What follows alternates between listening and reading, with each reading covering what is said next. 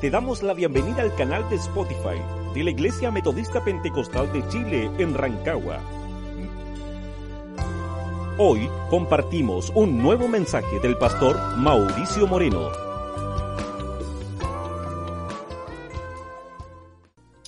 Amén. Que Dios nos bendiga y que Dios nos guarde.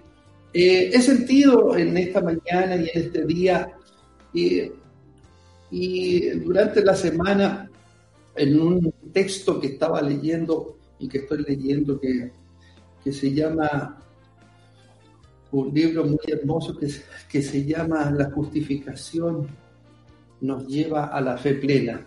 El testimonio de un pastor americano que, que nos, nos lleva a entender el texto bíblico y nos lleva a entender la palabra del Señor que las obras tienen que ir acompañadas de la fe. Y, cuenta una serie de testimonios que él vive como, como siervo de Dios y que muchas veces eh, hizo obras, pero sin actuar, sin que actuara la fe primero. Y mirando eso, eh, empecé a orar al Señor y, y, Dios me trajo a la mente y lo he eh, durante estos días, los últimos tres días, de, lo he ido escudriñando y, creo que no, no, hay mejor mensaje para hablar sobre la gracia del Señor y la fe con obras que este texto que escribe Santiago, el hermano de Jesús. todos conocemos la historia de quién fue Santiago o Jacobo, ¿no es cierto? En, los textos del, del, Nuevo Testamento, de los Evangelios, también se le llama Jacobo, que, que es lo mismo de Santiago, y, que en el fondo eh, hablamos, sobre todo en Hechos de los Apóstoles, vemos la vida eh, más o menos complicada de este hombre que escribe esta carta. Eh, primero, su posición parental con, con Jesús. Acuérdense que era uno de los hermanos menores de Jesús, hermano humano, y que muchas veces tuvo una presencia quizás distante antes de que Jesucristo muriera en la cruz del Calvario, él tuvo una posición más o menos distante. ¿Por qué? Porque como seres humanos debemos comprender de que él tenía que entender y comprender, y más allá de eso, de creer y tener fe en su hermano mayor, que era el Mesías. Sin embargo, eh, sucede algo hermoso y, ya lo hemos muchas veces conversado y todos los que eh, escudriñamos la palabra del Señor, nos damos cuenta que Dios hace una obra tan grande en Santiago, eh, una obra tan tremenda, este hermano menor de Jesús, una vez que Él resucita, que Jesús resucita y que Él junto a su madre lo ven resucitar, eh, como lo dicen los jóvenes, le cambia el chip a Santiago y pasa el tiempo, está dentro de los 120 de Pentecostés, es bautizado con el Espíritu Santo y pasan los años, ¿no es cierto? 15 eh, años, 12 años y, ya en el año 42, 43, Santiago se convierte en uno de los grandes líderes de la Iglesia Apostólica, a tal extremo que que en el año 49 y lo vemos en Hechos de los Apóstoles, se convierte en el gran pastor o líder de la iglesia de Jerusalén. Entonces vemos el caminar de este hombre y, para situarnos en lo que Dios nos quiere hablar, que es la justificación según el apóstol Santiago. Santiago se convierte en un gran líder. De hecho, si usted lee Hechos de los Apóstoles, en el gran concilio o la gran conferencia del año 50 para solucionar algunos problemas de la Iglesia Apostólica, Dios toma a Santiago para eh, aunar criterios entre los judíos, entre los apóstoles judíos y Pablo, Silas y, Bernabé, y, quedan de acuerdo y Dios toma, dice la Biblia que Dios, toma eh, a través del Espíritu Santo a Santiago para poder reconciliar a la Iglesia Apostólica. Ahora, ¿por qué cuento toda esta historia? ¿Sabes por qué? Porque eh, es contradictorio. Si nosotros vamos y vamos escudriñando la historia, vemos Hechos de los Apóstoles, todo lo que acontece con Santiago, lo que Dios le permite hacer en la iglesia de Jerusalén, y obviamente lo plasma en esta carta que manda a las iglesias en, la diáspora, ¿no es cierto? Teológicamente se escribe, se conoce como la diáspora, eh, la diáspora judía, o sea, la, separación o, la huida del pueblo judío creyente a diferentes regiones de todo el mundo, eh, que realmente la nación se divide nuevamente a, a, través de la iglesia apostólica, se divide y este suceso que empieza antes de, de que Jesucristo llegue a esta tierra, le llaman eh, en los libros teológicos la diáspora. Y ahí, eh, ¿por qué le comento esto? Porque Santiago se convierte en uno de los grandes mensajeros de Cristo a través de cartas, a través de mensajeros eh, físicos, a todos estos hermanos cristianos judíos y griegos que se convirtieron al Señor. Y eso es la importancia de, esta carta, cuando miramos eh, y observamos esta carta eh, a tal extremo de que vemos que las iglesias, la Biblia, la Iglesia Católica, eh, la Carta Santiago no existe en, su totalidad. también conocemos la historia de, de, la Reforma Protestante. Al principio Martín Lutero y Zwinglio querían traducir la Carta Santiago porque creían que no era tan tan efectiva, tampoco querían traducir Judas. Sin embargo, el Espíritu Santo obra sobre ellos y traducen y hoy día eh, disfrutamos, y, ahí es donde quiero llegar, hermano querido, que, disfrutamos de esta carta tan hermosa y tan maravillosa para quienes amamos la doctrina de Jesucristo. Uno de los grandes temas que el apóstol Santiago da a conocer ¿ah? es la justificación. ¿Cómo? este gran tema bíblico, este gran tema que ha recorrido desde la iglesia apostólica hasta los días de hoy, los diferentes pensamientos de qué es la justificación, se generaron y hasta el día de hoy se generan tantas controversias. Como le decía, otras religiones no reconocen la Carta de Santiago como una carta canónica, una carta inspirada por el Espíritu Santo. Sin embargo, nosotros como, como evangélicos protestantes la reconocemos. ¿Por qué? Porque reconocemos espiritualmente que es una carta muy acertada a la verdadera doctrina de Jesucristo. Si podemos decir algo, Santiago es una carta tan práctica, no tiene grandes eh, lecciones, no tiene grandes enseñanzas, eh, quizás profundas, pero son, es tremendamente práctica para el vivir del verdadero cristiano. Así como es práctica en el Nuevo Testamento, lo podemos comparar como proverbio en el Antiguo Testamento. Una de las cosas que en el Antiguo Testamento podemos eh, disfrutar de que cada verso de proverbio es tan práctico en nuestra vida diaria Así lo tenemos que comparar también a Santiago. La carta a Santiago no habla de cosas prácticas dentro de la vida del cristiano. Que usted, y que no es muy larga, yo lo invito a leerla, y que realmente son prácticas, pero eso no quiere decir que sean simples o que sean poco importantes. Créanme, tienen una importancia tremenda en la vida de un verdadero cristiano. Tiene justificaciones, tiene sentencias, ¿ah? tiene oraciones. Y el tema más importante el que Dios nos quiere hablar es la fe con obras, la fe y obras.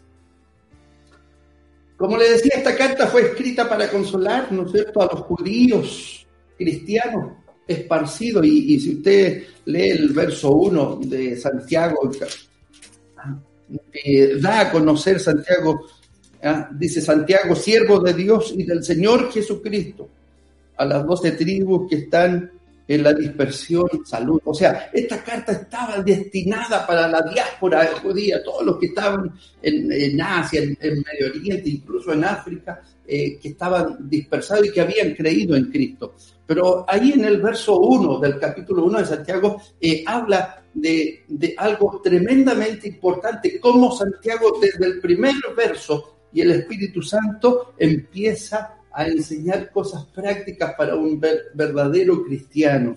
Y, primero, él dice que es un siervo, primero de Dios, pero también de nuestro Señor Jesucristo. Entonces, cuando miramos esta carta, Dios lo toma a Santiago para, primero, ¿ah? como lo dijimos, es una carta muy práctica. ¿ah? Y Dios lo toma para ordenar, ¿no es cierto?, algunos desórdenes espirituales que habían en la iglesia apostólica. Una de las grandes cosas que, y uno de los grandes temas que Santiago, y aquí yo quiero entrar de pleno a la palabra del Señor, una de las grandes cosas que hace Santiago es aclarar que la fe y las obras no pueden estar separadas. ¿Ah? Fíjese que los falsos maestros que estaban en la iglesia apostólica eh, tendieron a hacer esto, a separar la fe, que la fe era una y que las obras eran otra. ¿Por qué? Porque en algún minuto muchos mal interpretaron las palabras del apóstol Pablo. ¿Por qué? Porque el, el apóstol Pablo le da mucha énfasis a la, presencia de la gracia, que somos salvos por gracia, o sea, somos salvos sin tener ningún mérito y una, una, bendición no merecida, ¿ah? y que habla mucho de la fe.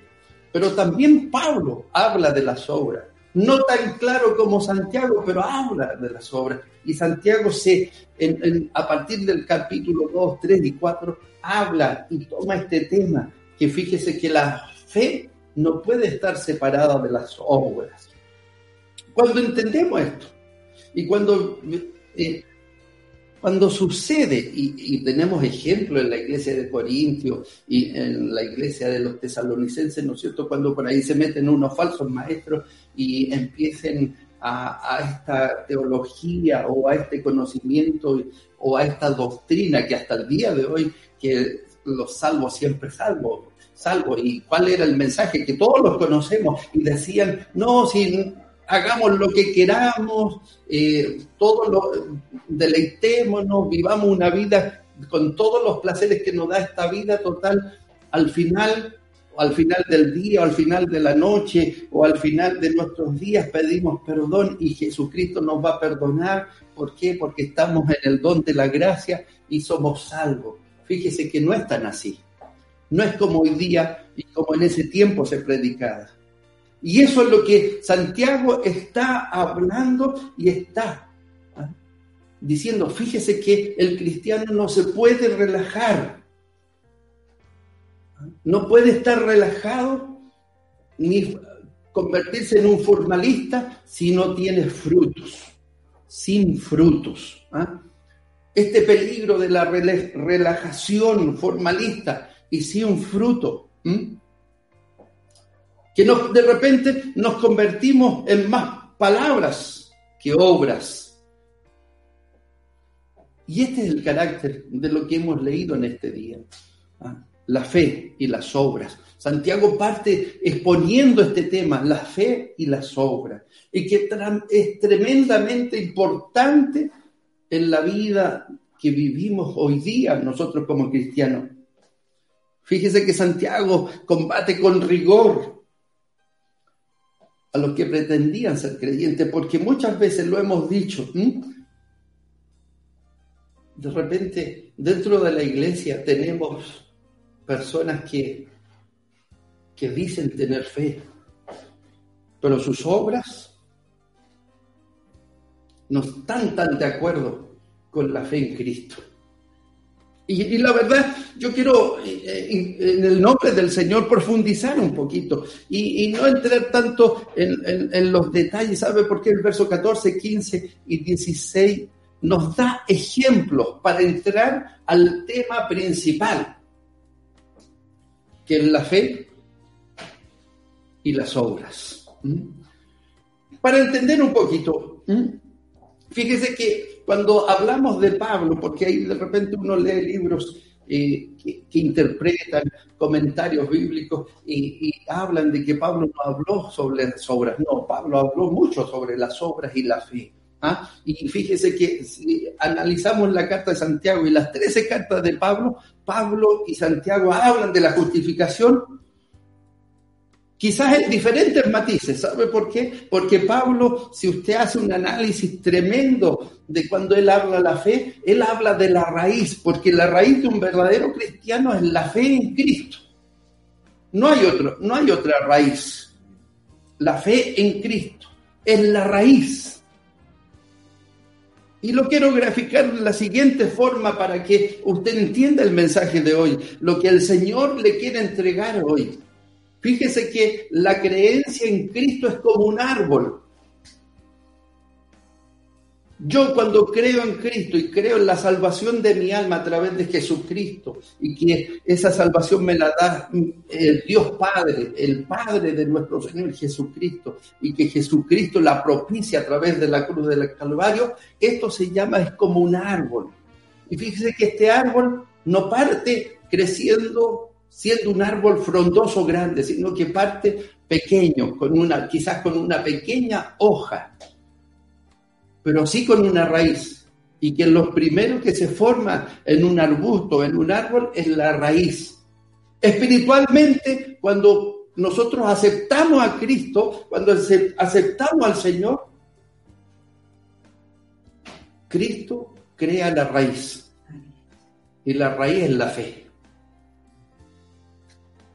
Y fíjese que esta raíz que se llama fe se va fortaleciendo. ¿Por qué? Porque se va nutriendo día a día de la palabra del Señor, del conocimiento, del discipulado. Y esta raíz va creciendo bajo la tierra, pero también va ejerciendo un crecimiento de hojas, de, de un tallo, de un, de, un, de un, tronco, y esta planta se convierte ya eh, pasando los años y en el conocimiento y se va fortaleciendo esta raíz que se llama fe, se convierte en un árbol.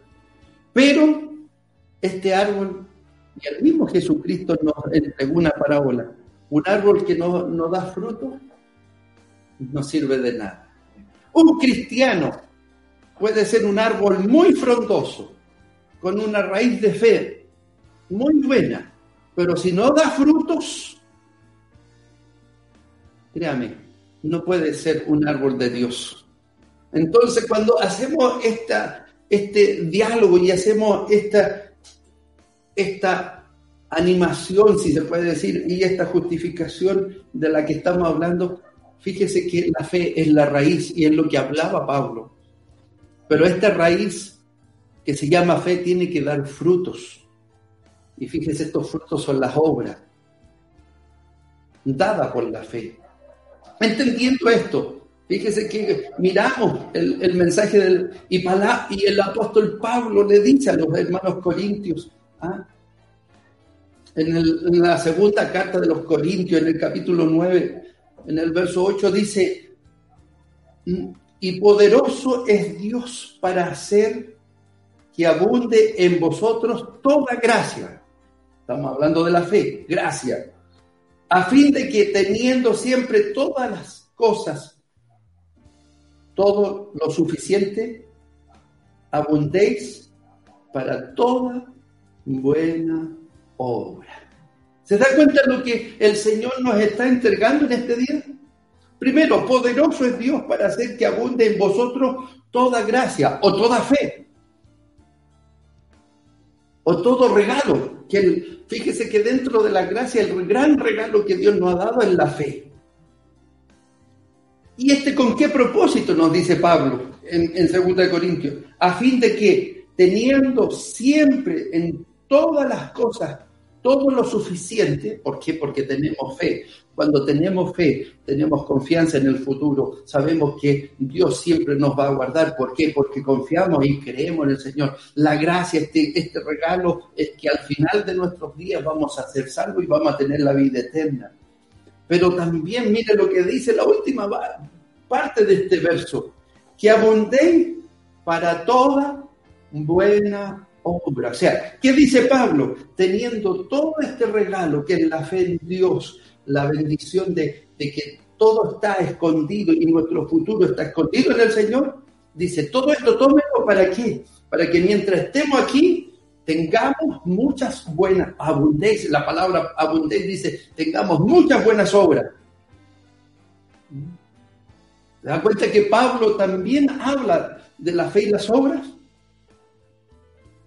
Fíjese que Dios nos habla y el apóstol Pablo le enseña lo mismo a los efesios, dice, porque somos hechura suya, creados en Cristo Jesús para buenas obras, las cuales Dios preparó de antemano para que anduviésemos en ella. Que Dios nos bendiga. Entonces cuando miramos el texto bíblico y miramos lo que Dios nos da, Fíjese que Santiago complementa y asegura que si somos fieles somos salvos. Si nos vamos, por, ejemplo, y habiendo tomado los ejemplos que nos da en el verso 14 y 15, que yo, yo no, usted los conoce, ¿ah? hermanos míos, que aprovechará alguno si dice tiene fe y no tiene obras? ¿Podrá la fe salvarle? Aquí parte el desafío de Santiago. Yo puedo decir, creo en Cristo, soy evangélico, pues pertenezco a la Iglesia Metodista Pentecostal de Chile, etcétera, etcétera. Y mis obras, ¿qué dicen? Mi actuar en esta vida, cómo me, me manejo en esta vida en forma irreprochable. Entonces, la fe tiene que ir y así parte Santiago. Y si un hermano, y da los siguientes ejemplos, si un hermano o una hermana están desnudos y tienen necesidad de mantenimiento de cada día, y alguno de vosotros les dice, id en paz, calentado y saciado, pero no le dais las cosas que son necesarias para el cuerpo, ¿de qué aprovecha? Así también la fe, si no tiene obras, es muerta en sí misma. Y créame que Santiago en, esta declaración del verso 17 no es que nos quiera enfrentar o no lo argumente. Fíjese que los versos que, vienen empieza a argumentar lo que él dice. Así también la fe, si no tiene obra, es muerta en sí. Y aquí empieza a argumentar ¿ah? que la fe tiene que estar de acuerdo con las obras. ¿ah? Si no, es una fe estéril. Lo hemos leído recién en el verso 14. La fe es estéril ¿ah? o piedad espectacular jamás salvarán a nadie. Las dos cosas tienen que ir. ¿Sabe por qué? Porque yo puedo ser muy bueno. Y fíjese que en el mundo hay gente muy buena, gente que quizás nosotros hasta la hemos comparado y hemos dicho, podría ser, si se convirtiera el Señor, podría ser buen cristiano porque hacen buenas obras, extraordinariamente buenas obras pero le falta la fe. Fíjese que la fe nos lleva a un actuar personal diferente al mundo. Y por favor, no se olvide de que el Espíritu Santo le está hablando en este instante. La fe me lleva a mis obras personales a dar buenos frutos. No estamos hablando de las obras que yo puedo ayudar a tal persona, a tal persona. Son parte de la justificación. ¿Por qué? Porque son parte de la fe. Pero mire, hermano querido, si nos vamos al verso 18, pero alguno dirá, tú tienes fe y yo tengo obras. Muéstrame tu fe sin tus obras y yo te mostraré mi fe por mis obras. Hay que tener claro que las obras no dan vida a la fe. Y es como se lo expliqué en la ilustración que le hice. Es como un árbol. Un árbol no da frutos si no tiene una raíz frondosa. Un árbol no da buen fruto si no tiene una raíz poderosa. porque es la raíz donde se nutre el árbol.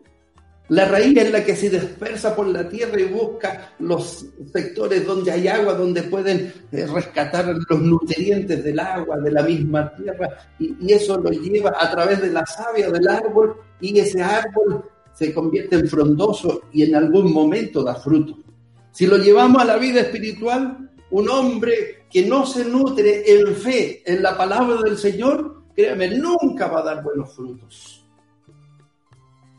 Por eso cuando hice esta ilustración del árbol eh, y que me, bendijo mucho cuando la leí, porque no es mía, no es que se me haya ocurrido a mí, la leí en algún parte, en, en el libro que yo le conté, fíjese que me dio mucho sentido. ¿Sabe por qué? Porque la fe es la raíz en el cristiano. La fe es la raíz. Y cuando usted tiene una raíz poderosa, una raíz frondosa que anda buscando y que se nutre de la palabra de Dios, se nutre del Espíritu Santo, se nutre del poder de Dios, créame que ese árbol que se ve con, con hartos hojas da su fruto. ¿Sabe por qué? Porque fluye lo que está en la raíz. Y fíjese si se va al texto bíblico Ah, lo que hay de abundancia en el corazón es lo que habla la boca. Cuando esta raíz está llena del poder de Dios, mi boca y su boca van a hablar bendición. Mi boca y su boca van a hablar bendición y van a hablar de lo maravilloso que Dios ha hecho. Cuando miramos los ejemplos y vamos avanzando, Fíjese que el apóstol Santiago cuando habla de esta fe con obras da dos ejemplos. Uno, el de Abraham y de otro, el otro de Raab, la ramera. ¿Por qué estos dos ejemplos? Porque aquí nos confirma lo que hemos estado predicando en este día. Abraham nos enseña y el ejemplo de Abraham nos recuerda que hay que tener mucha fe y que Abraham actuó por fe. Porque cuando Dios le ordena a llevar a su hijo para que lo mate y lo sacrifique, Abraham actuó y caminó tres días por fe, creyendo que Dios le iba a dar una solución. Pero también el otro ejemplo de Rahab, la ramera, fíjese que actuó por obras, porque Rahab no, no conocía a Dios había oído de los milagros de Dios, de lo que Dios había hecho con el pueblo de Israel, pero no era una creyente. Entonces, estos dos ejemplos se juntan al final. ¿Sabe por qué? Porque Raab fue salva por sus obras. Tomó a los espías, los escondió y los mandó por otro camino. Y es lo que nos dice el verso 23 y se cumplió las escrituras que dice Abraham creyó a Dios y le fue perdón, y le fue contado por justicia y fue llamado amigo de Dios. Fíjese que aquí hay que, yo quiero seguir y, y tomarme quizás un poquito de tiempo más, ¿sabe hermano? Porque los tiempos que estamos viviendo y quizás estamos viviendo tiempos difíciles y eso nos ha, ha logrado que nos acerquemos un poquito más a Dios. Pero hay otro efecto que está generando una preocupación dentro de la iglesia, que muchos se han acomodado al bienestar de la obligación. ¿Por qué? Porque el que no tiene una raíz fuerte de fe y no tiene un testimonio de obra, créame, esta pandemia se lo está consumiendo y créame, le ha acomodado. ¿Sabe por qué? Porque el que tiene a Cristo en el corazón y tiene una raíz de fe tremenda, tiene necesidad de adorar, tiene necesidad de bendecir al Señor, tiene necesidad de escuchar la palabra de Dios. Pero hemos descubierto, y terriblemente, y con pena lo digo, muchos hace meses que no se conectan a un culto, ni a una reunión de voluntarios, ni a una reunión de Dorca, ni a una reunión de jóvenes. ¿Sabe por qué? Porque no hemos dado cuenta, y perdón, y, no, no me malinterprete, yo no estoy juzgando a nadie, pero en la realidad de nuestra iglesia, la realidad de las iglesias en todo el mundo, porque usted es cosa que usted escuche por internet, todas las iglesias están viviendo lo mismo. Gente que le da lo mismo, están en la iglesia y que les ha acomodado y han dicho, oiga, no era tan necesario servir a Dios. ¿Sabe por qué se genera esa cosa? Porque, primero, nunca ha nacido Dios en su corazón y segundo, si nació en algún minuto el Señor en su corazón, no se preocupó de alimentar esa raíz con la palabra del Señor, no se preocupó de que esa raíz fuera creciendo y hoy día ese árbol que aparenta ser frondoso no tiene ningún fruto. Fíjese que cuando hablamos, y estos dos ejemplos, cuando hablamos de, de las obras, tenemos que llegar a la siguiente conclusión. Las obras son evidencia que demuestran nuestra verdadera fe. Mire lo que el Señor me hace pensar y lo que el Señor le está transmitiendo en este día. Las obras, sus buenas obras, transmiten y son la evidencia que nos permite demostrar la verdadera fe. Cuando el apóstol Pablo, fíjese que yo, yo siempre he dicho que Romanos es la gran, gran cátedra del Evangelio de Jesucristo. Es la gran definición de cómo yo tengo que servir a Cristo y cómo tengo que aprender de Cristo. Cuando el apóstol Pablo en Romanos habla sobre la ley, ¿ah? Primero habla de la justicia de Dios, y que fue testificada, indudablemente en el Antiguo Testamento fue testificada, la ley fue testificada para el, para el conocimiento de Dios y para que los profetas cumplieran y, se, y siguieran pegados a Dios. Pablo lo dice en el capítulo 3. Pero también, dice, pero también la justicia de Dios es por medio de la fe en quién? En Jesucristo y para todos los que creen en Él. Dice, porque no hay diferencia, dice Pablo, por cuanto todos pecaron y están destituidos de la gloria de Dios, siendo justificados gratuitamente por su gracia mediante la redención que es en Cristo Jesús, a quien Dios puso como propiciación por medio de la fe en su sangre para manifestar su justicia a causa del pecado.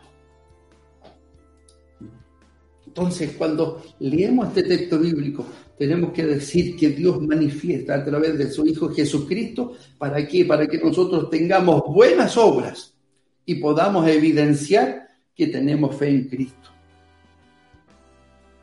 Ahora, una de las cosas que podemos concluir, fíjese que hay fe y fe.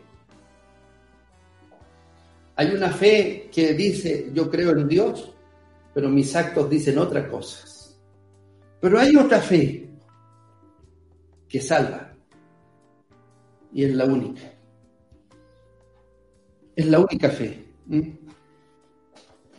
Cuando el apóstol Pablo le habla a los Gálatas y le dice, porque la circuncisión ni la incircuncisión valen, sino la fe que obra por el amor. Y por favor, yo lo invito, Gálatas capítulo 5, verso 6 dice, porque en Cristo Jesús ni la circuncisión vale algo, ni la incircuncisión. Y mira, aquí es donde está el texto importante de lo que Dios nos está hablando en esta mañana, sino la fe, la raíz, la fe. ¿Qué obra?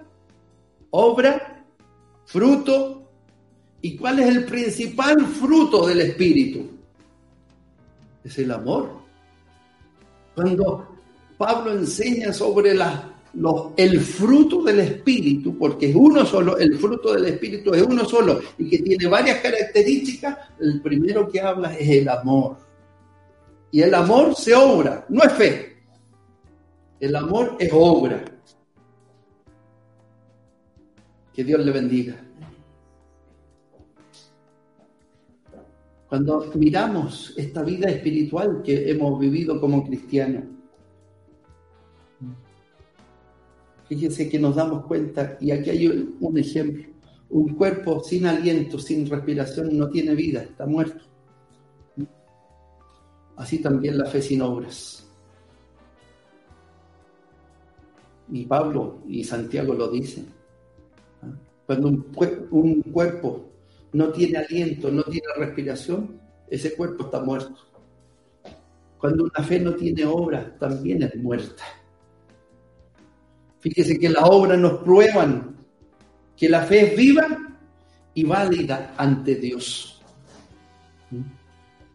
Fíjese que el cristiano tiene que primero, como lo he dicho repetidamente, el cristiano tiene que nacer por la fe, pero se desarrolla como buen cristiano a través de las obras. Y yo sé, hermano querido, que esto quizás no es muy entretenido, quizás no es una palabra de aliento, pero fíjese que es la doctrina que Cristo, y, estamos en los tiempos, aunque estemos en línea, yo y usted tenemos que volver a la doctrina del Evangelio, a, a la doctrina que nos enseñó el Señor.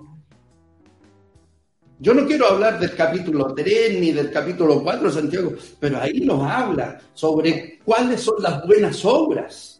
Y como le he dicho, las obras prueban la fe que es viva y vale, válida. Y fíjese que el cristiano nacido en la verdadera fe se desarrolla como cristiano a través de las obras. ¿ah? Fíjese que, ¿cómo se demuestra una, una fe verdadera?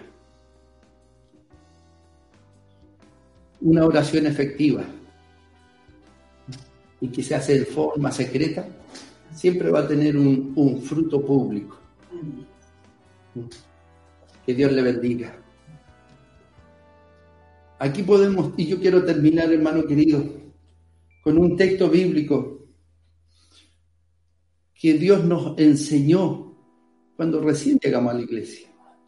Y que lo dice el apóstol Pablo y se lo enseña a los efesios y le dice, porque somos hechura suya. Nuestra primera fe, nuestra primera raíz es cuando nos dijeron, nosotros somos creación de Dios. Nuestro origen. Mi origen, su origen, es cuando yo creí que yo soy hechura y usted es hechura de Dios. Creados en Cristo Jesús para buenas obras. Efesios 2.10 creado en Cristo. Mire lo que dice el apóstol Pablo, porque somos hechura suya, creados en Cristo Jesús para buenas obras. El medio es la fe. Pero mire, este texto es muy pequeño, pero es tan profundo. Los cuales Dios preparó de antemano para que anduviésemos en ellas. Por favor, tome esta palabra. El texto de Efesios nos enseña lo que está, nos, nos está enseñando este día el apóstol Santiago. Abraham actuó por fe y manejó obras y obró y creyó en Dios. Raab, la ramera, primero hizo buenas obras, pero esas buenas obras le hicieron creer en un Cristo bendito, en un Dios que salvó al pueblo de Israel. Y la salvó a ella de la destrucción de Jericó. Ahora, ¿cuál es nuestra conclusión? ¿A qué debemos llegar? Y lo que Dios le ha predicado en este día. Primero, hermano querido, en el nombre de Jesús y con mucho respeto, ¿cómo están sus obras en este tiempo? ¿Cómo están mis obras en este tiempo? ¿Cómo están mis obras ante la consagración? ¿Por qué? Porque hoy día nadie, ni fíjese que una, una de las cosas que ha traído a la preocupación a la iglesia es que hoy día nadie lo obliga a venir al culto. Porque muchos venían y venían a la iglesia porque tenían una función, tenían un cargo. Entonces muchas veces venían y se veían rostros medio amargados. ¿Por qué? Porque el cargo, el, peso del cargo, el peso de la honra dentro del templo lo hacían estar en el templo. Hoy día el templo sistemáticamente no está funcionando. Entonces aquí nos damos cuenta, yo veo, no sé, más de 200 hermanos conectados, 200 familias conectadas, pero yo veo que gracias al Señor hay necesidad, ¿por qué? Porque al final, y lo que el Señor le está predicando en este día, hermano querido, fíjese que una buena obra es tener la necesidad de recibir la palabra de Dios. Una buena obra es la necesidad de tener la presencia de Dios en nuestras vidas. Una buena obra es poder, que no importa que yo esté en mi casa y mi pastor esté en la iglesia y que el otro hermano esté en la casa, que en este instante usted sienta la presencia de Dios a través del Espíritu Santo, eh, sienta el poder de Jesucristo en su vida. ¿Por qué? Porque no es material, no es de grupo, no de emoción. Fíjese que ahí en su hogar usted está escuchando la palabra de Dios, está bendiciendo el nombre de Dios y el poder de Dios. Si usted tiene fe, si tiene esa fe fortificada en la obra de la presencia de Dios, vive el Señor que va a tocar su vida, vive el Señor que va a tocar su alma. Y que el poder de Dios, los que están enfermos van a ser sanados, los que tienen problemas se le van a solucionar sus problemas. Y los que están tristes, los que tienen depresión, los que tienen quizás crisis de pánico porque se ha dado en el nombre de Jesús y el Espíritu Santo toca mi corazón. Y yo creo firmemente la palabra de Dios. Si usted crea la palabra de Dios, obre como Abraham. A lo mejor la sanidad no la tiene, pero diga como dijo Abraham, iremos y volveremos. Yo lo invito en este día. Por su palabra soy sano y aunque sienta la dolencia, aunque sienta el, demonio que lo está atacando, profetice con su boca. Por su palabra soy sano, por su palabra soy sana. Y en el nombre de Jesús, en el nombre bendito Jesús, esto es fe. Usted obre en fe y Dios responderá. Para Dios honra y gloria desde ahora y para siempre. Te invitamos a compartir nuestros cultos espirituales en el Templo Matriz ubicado en calle Boldi 873. Asimismo, puedes seguirnos en redes sociales y sitio web www.imprancagua.cl. Que Dios te bendiga.